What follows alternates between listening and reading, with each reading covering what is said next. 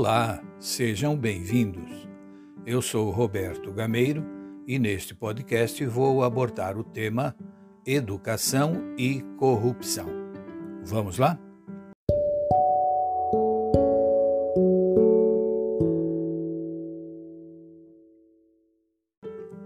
Aristóteles, no livro 1 da sua obra Retórica, no capítulo 12, escreveu que as pessoas cometem injustiça quando pensam que a ação se pode cometer e ser cometida por elas, ou porque entendem que seu ato não será descoberto, ou, se o for, que ficará impune, e se for punido, a punição será menor do que o lucro que esperam para si mesmos ou para aqueles de quem cuidam.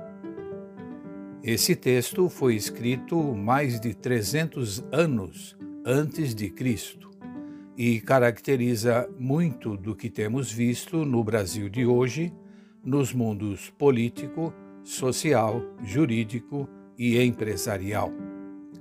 Embora não possamos e nem devamos generalizar, assustam-nos as notícias que recebemos relatando os malfeitos, os processos, os indiciamentos, as delações, as prisões de pessoas que deveriam ser exemplos de boa conduta e compostura.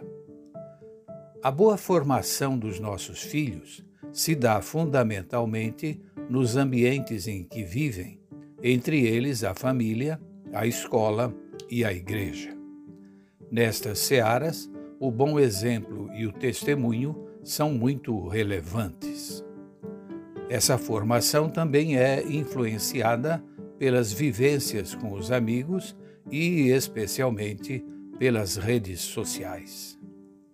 A imprensa escrita, falada e televisiva no exercício de suas funções, divulga diariamente os fatos que acontecem nas diversas esferas da sociedade, os bons e os maus, o que obviamente é absorvido pelos jovens.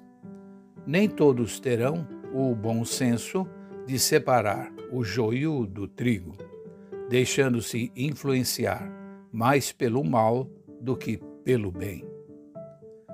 Não podemos deixar nossos filhos à mercê dessa triste realidade nacional de corrupção, à qual se soma a violência urbana.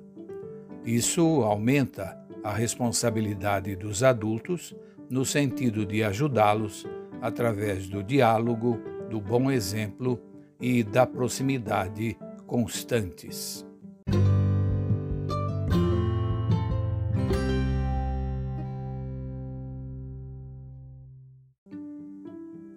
Entretanto, se você furta pequenos objetos, fura filas, usa as filas preferenciais ou exclusivas sem ter direito, ultrapassa com seu carro em faixa contínua, para em fila dupla, transita pelo acostamento ou faixa de ônibus, passa em farol vermelho, não para em faixa de pedestres, excede os limites de velocidade, estaciona em locais proibidos para você, como vagas especiais, dirige após beber, falsifica documentos ou assinaturas, compra CDs e DVDs piratas, pratica suborno ativo ou passivo, não paga impostos devidos bate o ponto ou assina a lista de chamada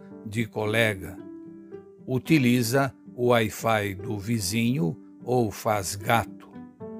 E ainda, não declara compras na alfândega, compra votos, cola ou passa cola nas provas, joga lixo pela janela ou nas ruas, não agradece os favores, não cumprimenta as pessoas nem no elevador, não ajuda quem necessita, não cede seu lugar para um idoso ou uma gestante, não devolve o troco vindo a mais, não respeita seus pais, enfim, não evita nem assume seus erros e quer levar vantagem em tudo.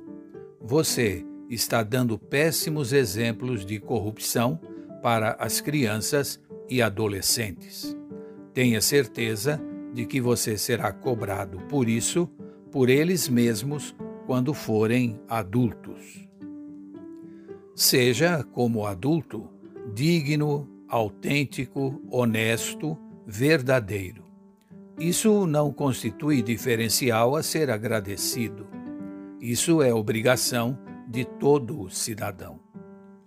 Precisamos preparar os jovens para terem participação ativa e honesta nos destinos do país, não se acomodando, mas intervindo positivamente nas realidades local, regional e nacional para contribuir com a melhoria da qualidade de vida de todos.